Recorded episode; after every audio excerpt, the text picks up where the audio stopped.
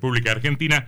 Está con nosotros el fiscal de Estado de la provincia, el doctor Julio Rodríguez Iñez. ¿Qué dice? ¿Cómo anda? Buenas tardes. Muy bien, muy bien. Aquí estamos. Gracias por aceptar la invitación. No, al contrario. Hay varios temas que tienen que ver con, con su función, algunos que lo exceden tal vez, eh, pero que tienen que ver con, con la institucionalidad de la provincia.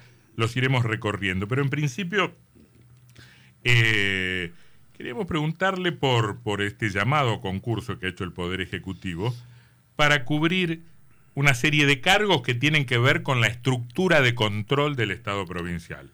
Cargos en el tribunal, corríjame si me equivoco, cargos en el Tribunal de Cuentas de la provincia y el cargo, dos cargos que entiendo también tienen acuerdo del Senado, el del Contador General de la provincia y el de Tesorero General de la provincia. Exacto, sí, sí. Lo primero que uno dice es, ¿Qué ataque de institucionalidad les da ahora hacia el tramo final de la gestión? No, lo que sucede es que esos cargos venían, el, cargo del Tribunal de Cuentas, vocal del Tribunal de Cuentas, es la vacante que dejó el contador José Luis Gia Sánchez. Ese cargo no hay manera de cubrirlo si no es con un concurso. ¿Me permite una tontería en el medio? Por favor. ¿Sabe cuál es uno de los más grandes méritos de Gia Sánchez? No va a decir que ser hincha de Chacarita jugó en ah, Chacarita. en Chacarita. Sánchez jugó en Chacarita. vistió la camiseta de Chacarita Junior. Para mí lo hace un prócer. Lo de, contó. De la, política, veces. De la política entrerriana. Bueno, bueno, fue secretario de Hacienda. De... Nada, en el currículum eso va abajo. Bueno, dígame. Esa es una situación, no hay manera de, cubrir ese cargo en forma definitiva, ¿no? Que no mm. sea por por el mecanismo que no, eso sí, eso sí. El un fiscal por jubilación de la contadora Lucrecia Sutión en el Tribunal de Cuentas. Mm. También el tesorero, que es la, se produce la vacante ahora. O sea, el tesorero venía con un cargo cubierto de antes de la reforma de la Constitución y ahora hay que cubrirlo y la Constitución dice por concurso y está reglamentada la ley de concurso, 10.436.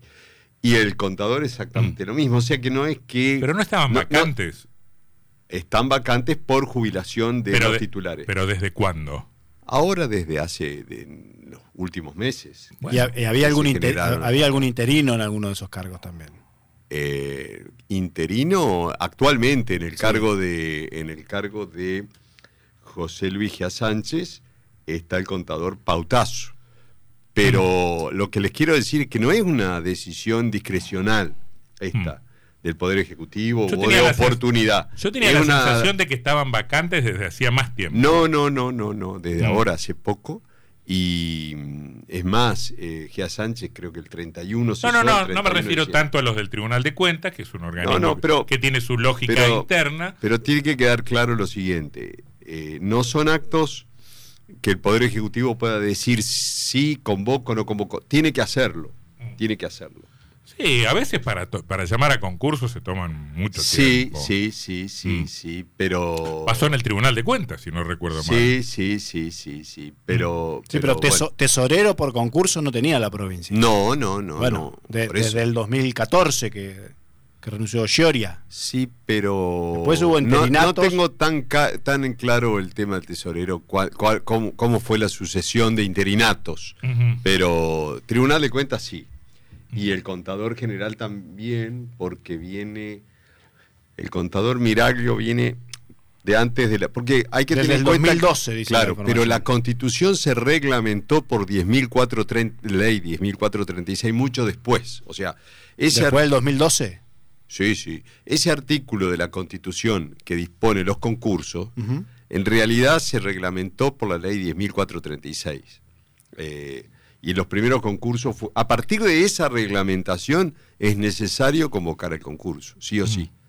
Eh, por eso puede haber algún periodo anterior que con interinato, sí, pero a partir de la 10.436 es concurso. Pero 10.436 es de qué año me dijo? No me acuerdo en este ah. momento, pero, Bueno, no importa, pero, eh, a ver, con eso ya medio me responde lo que yo estaba por preguntar. Mm. Si se puede hacer alguna interpretación de carácter político, político institucional, en el sentido de que en el tramo final de la gestión llaman a concursos como para dejar una estructura de control muy armada, sabiendo que no es seguro el signo político que vaya a gobernar la provincia a partir de diciembre. Mm, eso es un pensamiento, está bien, pero eh, la realidad es que la ley está vigente y el concurso hay que llamarlo. E, eso es, eso es así, no hay, no hay manera de, no hacerlo. La 10.436 es del año 2016. Claro, bueno. 3 de agosto de 2016. esa ley, esa ley se, se, utilizó por primera vez para el concurso de fiscales y presidente del Tribunal de Cuentas, por la cual eh, asumió el concurso de Lara. Exacto. Pregunto lo siguiente, eh, en base menos a la teoría que en base a la experiencia concreta de su desempeño en el Estado. ¿Funcionan la Tesorería General y la Contaduría General como efectivamente instancias de control previo? Sí, del, del Poder Ejecutivo. La pregunta no es inocente, porque tiene que ver con uno de los argumentos defensivos de acusados por hechos de corrupción en Entre Ríos. Yo nunca terminé de entender el argumento defensivo, la justicia finalmente no le, no le dio demasiada fuerza a, ese punto de vista, según el cual era difícil de reprochar penalmente una decisión adoptada por el Poder Administrador si había salteado las instancias de control previo de contaduría y tesorería. Claro, fueron, los ensayos de las defensas en el caso Uribarri. Pero no, eh, la, contaduría y la tesorería funcionan como organismo de control. Pueden, puede haber errores, pero funcionan. Básicamente, eh, la contaduría hace el control preventivo de, la, de lo que se llama el acto hacendal, hace aquel que supone movimientos de la hacienda pública. ¿Funcionar? Funciona. La contaduría es muy profesional en su funcionamiento, tiene un cuerpo de auditores, tiene auditores en cada órgano, en cada organismo, y funciona. Ahora, son competencias totalmente distintas, la del Ministerio Público Fiscal, la de la Contaduría, la del Tribunal de Cuentas, la de la Fiscalía de Estado. El, Ministerio Público Fiscal examina eh, si existe un delito penal. La, la Contaduría observa la regularidad del procedimiento administrativo, igual que Fiscalía de Estado. Fiscalía, Contaduría, Tribunal de Cuentas, van a la regularidad del procedimiento administrativo. Ahora, no pueden saber, por ejemplo, en el caso que hace una negociación incompatible. Claro. ¿Cómo? No, salta, por, la, medida administrativa. No, salta por la medida administrativa. Macanudo, entendiendo eso, otra pregunta que va, que va por un camino similar son frecuentes, relativamente frecuentes o infrecuentes las veces en que, son cosas distintas, el fiscal de Estado, el tesorero o el contador dicen, frenemos con este decreto, frenemos con esta norma. Son frecuentes. ¿Pasa mucho o no tanto? Eh, ha pasado, ha pasado. la contaduría ha hecho lo que se llama la observación. La observación, el acto de observación, incluso ha suspendido la ejecución de un acto. Ha sucedido pero son organismos que lo que hacen es, como hacen el control previo, lo que hacen es corregir. Eh, es difícil que se opongan ya. Y que anulen algo. Y que anulen algo. Lo que hacen es corregir, orientar. Entonces, ese decreto vuelve, por ejemplo, a la repartición de origen. Claro, porque generalmente, ¿cómo, ¿cómo funciona el control de, legalidad y el control patrimonial? Eh, viene con un expediente, con un proyecto de decreto cuando le llega al contador de la provincia, cuando le llega la legal y técnica, a la fiscalía le quiero aclarar que le llega poco. Le voy a dar un, dato estadístico. Entre el año 2008, que yo soy fiscal, y el 2018, se eh, perdón, 2023, se generaron casi 2 millones de expedientes. 2 millones de expedientes.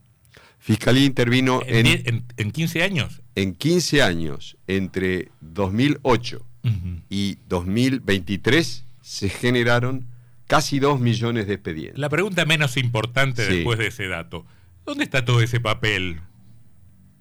Está en la administración, en alguna, de alguna manera está, está, está, Son 133 mil por año.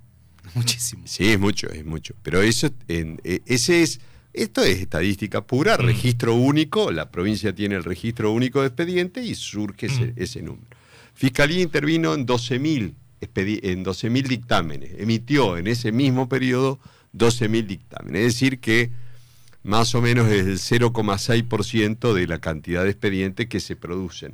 ¿Qué quiere decir? Bajísimo porcentaje. Porque el control de fiscalía es un control a requerimiento, así dice la ley, así dice la... a requerimiento a requerimiento del Poder Ejecutivo o de los ministros del Poder Ejecutivo o a veces de algún funcionario con rango ministerial. ¿Y eso lo libera de responsabilidad al fiscal de Estado? sí, porque se, eh, se mandan una macana y usted no tomó intervención porque nadie se lo pidió. La mayoría de las veces sucede así. Ahora, eh, eso no quiere decir que no haya control de legalidad. El control de legalidad está a mm. cargo del servicio jurídico del organismo. Cada organismo tiene su servicio jurídico y tiene que hacer el control de legalidad en el... Y supongo que en el caso del Poder Ejecutivo es la Secretaría Legal y Técnica. La Secretaría Legal y Técnica sí fiscaliza absolutamente todos los expedientes que el gobernador firma. Y en este circuito... No hay ninguno que no pase por ahí. Doctor Rodríguez. En, las gestiones normales pasa eso. Doctor Rodríguez Iñez, y en este circuito de expedientes, que dice 2 millones en 15 años, sí. el tesorero de la provincia, ¿los ve a todos? Sí, Sí, porque si se trata de si se trata de actos que impliquen disposición de patrimonios, sí, claro. El tesorero, el contador también. Si se trata de actos que eh, no, hay algunos actos que no implican desplazamiento de fondos. Yo le iba a decir cuál es la diferencia entre funcionar con un tesorero con acuerdo del Senado, como va a haber a partir de este concurso, o mm. funcionar sin tesorero, como fueron los últimos años del 2014 2016, que es la ley no, 10.436. 2014 se fue eh, el contador Shoria pero ahí no, todavía, todavía, no estaba reglamentado el tema del concurso. Desde 2014 no hay tesorero.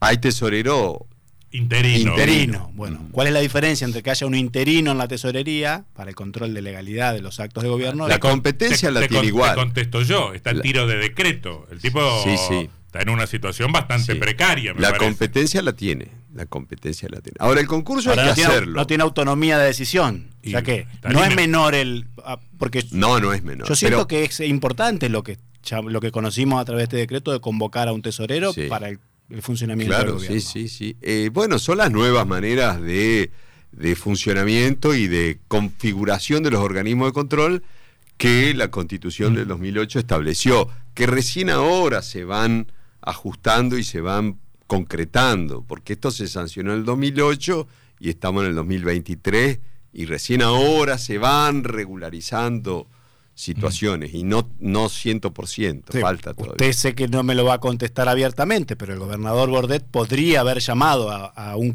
a un eh, concurso para tomar acuerdo al tesorero en el 2017 o en el 2016 mismo, cuando se sanciona esta ley.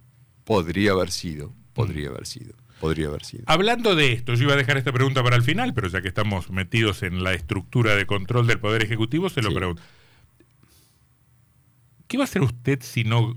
Bueno, ¿qué va a hacer usted el, 11 de diciembre o el 10 de diciembre? ya me lo preguntó eso, pero... Eh, no, yo, eh, yo, yo, yo soy fiscal de Estado, tengo acuerdo del Senado, tengo estabilidad en ese cargo, hace 15 años que lo desarrollo, creo que lo hemos hecho el equipo con el que yo trabajo, somos 115 personas, lo hacemos con mucho compromiso, creo que no hemos... Eh, la principal defensa, de, rol de la Fiscalía es la defensa del, del enjuicio de la provincia.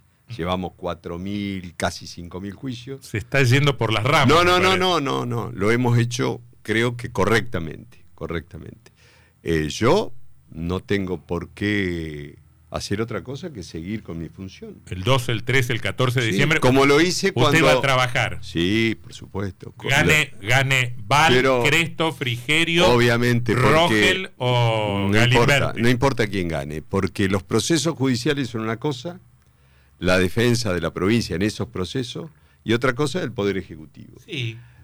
Eh, Llevar 5.000 juicios implica que cada juicio tiene, un, tiene una estructura, un proceso, tiene un, tiene un monto demandado, tiene una prueba que producir, es un proceso judicial. Entonces un fiscal de Estado no puede irse un día y decir me voy y me fui y dejó los procesos. Sería una irresponsabilidad absoluta desde el punto de vista de la profesión del abogado. Tengo dos cosas para decir respecto de eso. La primera es que más allá de lo formal, hay una imagen instalada de que el fiscal de Estado es como el abogado del gobernador. No, el abogado es el secretario legal y técnico. Mm. Ese es el abogado del gobernador.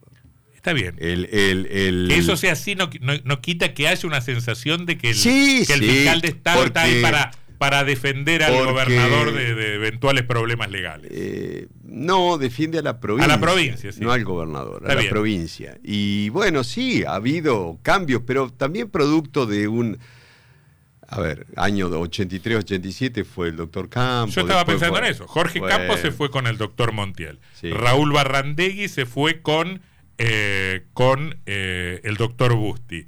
Em, Julio Herrera, bueno, creo que se fue al Superior Tribunal, que, era el fiscal de Estado de, de Moine. En general se van en general se va. Después llegó usted que se instaló la medio. Doctora Misawa, que, que, se, fue al superior. superior Tribunal de Justicia y como yo no tengo ninguna intención ni interés en pasar al Poder Judicial, sino seguir haciendo lo que creo que hago correctamente. Creo que ya no hay, no hay sillas vacías tampoco para que usted se vaya.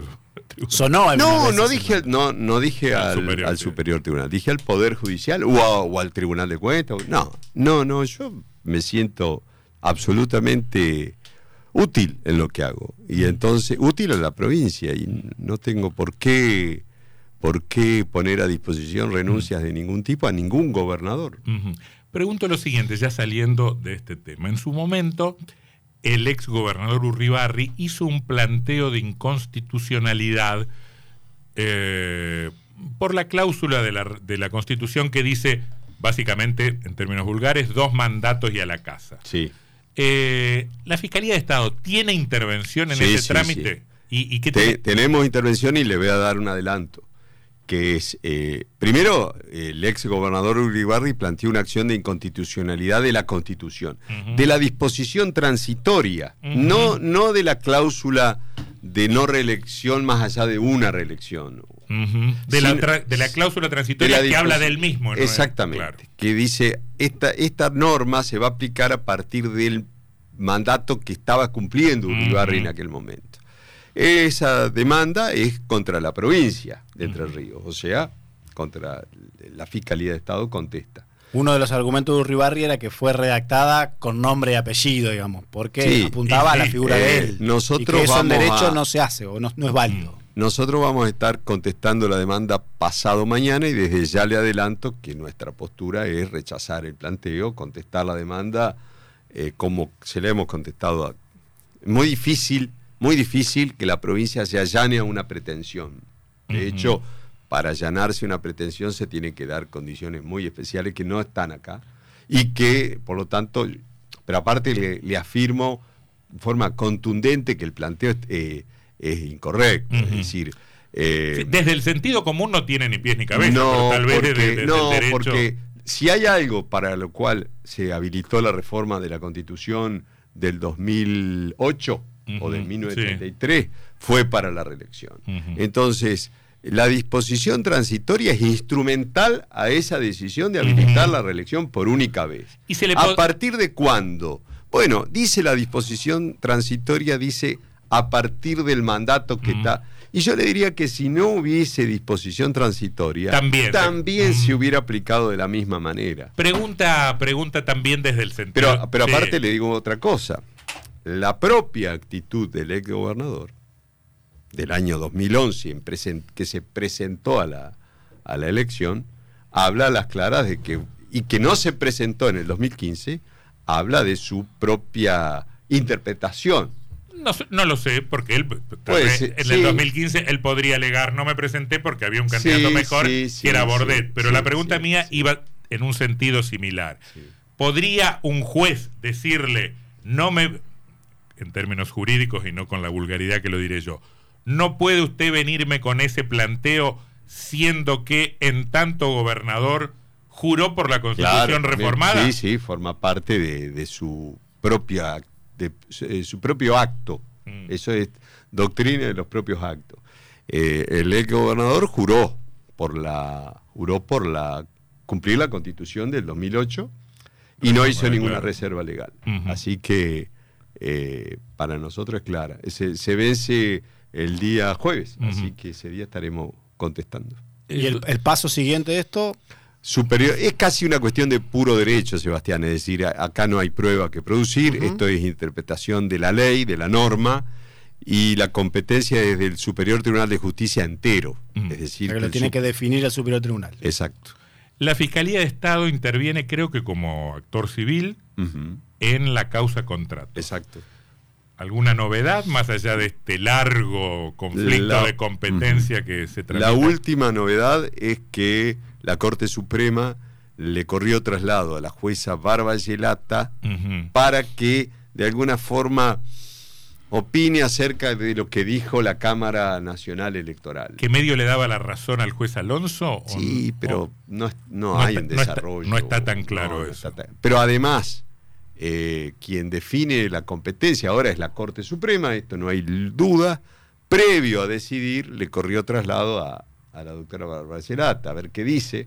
Eh, y después de eso va a decidir y a partir de ahí si se despliega la, se despliega el proceso en el ámbito federal o provincial, pero ahí tiene que quedar muy claro de que además de la requisitoria fiscal de, imputación y elevación a juicio de los imputados, también está la demanda civil presentada. Es decir, la demanda civil está eh, de manera que los intereses patrimoniales de la provincia están defendidos en ese juicio, oportunamente.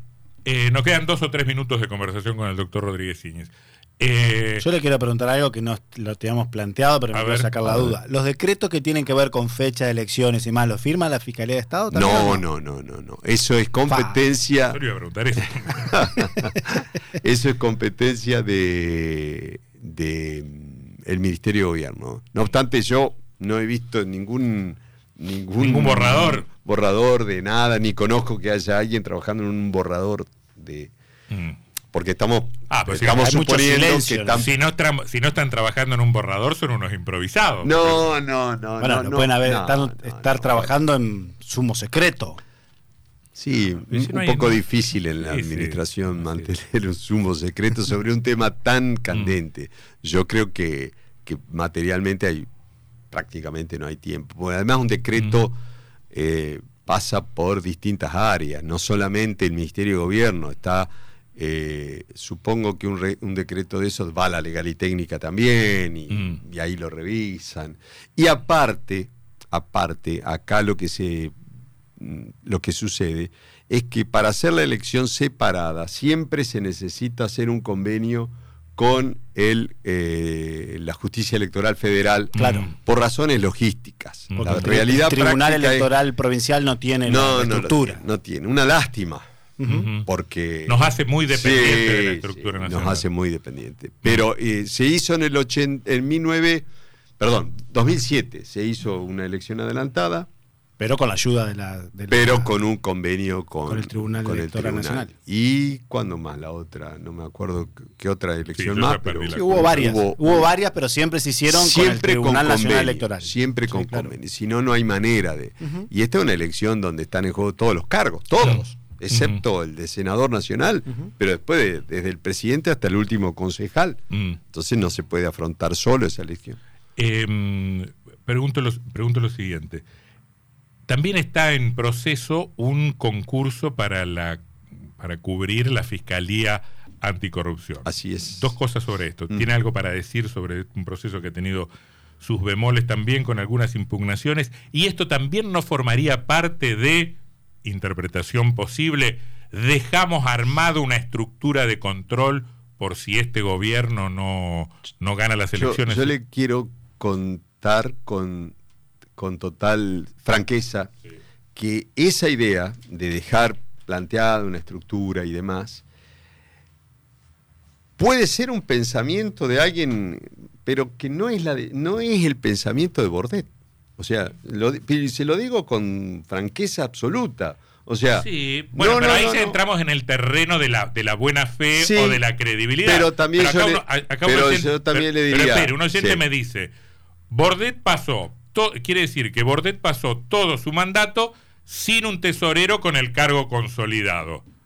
No, no, no. Eh, yo lo que le quiero decir es, a partir del 2016, lo que quiero decir que, es que sale esta ley 10.436, que es la que reglamenta los concursos. Antes no había. Antes estaba la constitución suelta. pero, sin reglamentar. Podría haber mandado el pliego de, su nombre al Senado y no lo hizo. No, no, sé el caso del tesorero qué pasa ahí. Sé del contador y sé. Y el, y el, y el órgano de control, control, control es el contador. El tesorero. Está bien. no es un órgano estrictamente de control. Porque la diferencia en todo caso es el concurso, no el hecho de que. Claro. Eh, porque, porque antes era el acuerdo del Senado, también estaba. Sí, sí, sí. Antes del acuerdo del Senado. Sí.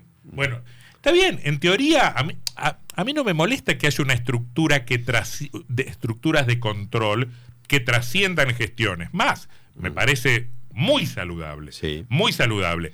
El problema. Que le arme un gobierno. Exacto. Seguro, ¿no? Por supuesto, seguro, seguro. Pero. Bueno, lo importante acá es garantizar la regularidad de los concursos y que las personas que se presenten al concurso sean personas idóneas y que, y que puedan desempeñar correctamente. Y no se puede meter mano en el concurso. Cuando ganó Lara, recuerda, en el Tribunal de Cuentas dijeron, eh, modificaron, modificaron las reglas de juego sobre la marcha para que Lara tuviera un, puntito más. No, no, Y no nos metamos con los concursos del Consejo de la Magistratura porque también están piloteados. Pero hay una fuerte participación del Poder Judicial en el, en, los, en el Consejo de la Magistratura. Yo le diría que los que corren con ventaja, esto lo digo, problema. Esto, eso es lo que nos preocupa. Esto es lo que yo, los que corren, eh, lo digo ya casi despojándome de mi función de fiscal.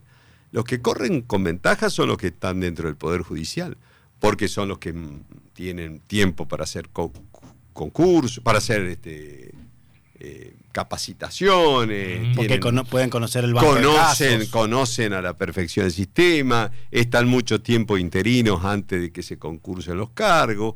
Eh, el resto de los abogados que están en el, ejercicio de lo profesional tienen enorme desventaja. Desventaja, claro. Doctor Rodríguez Iñez, muchas gracias. No, ¿eh? al contrario. Gracias por gracias la conversación. Un gusto.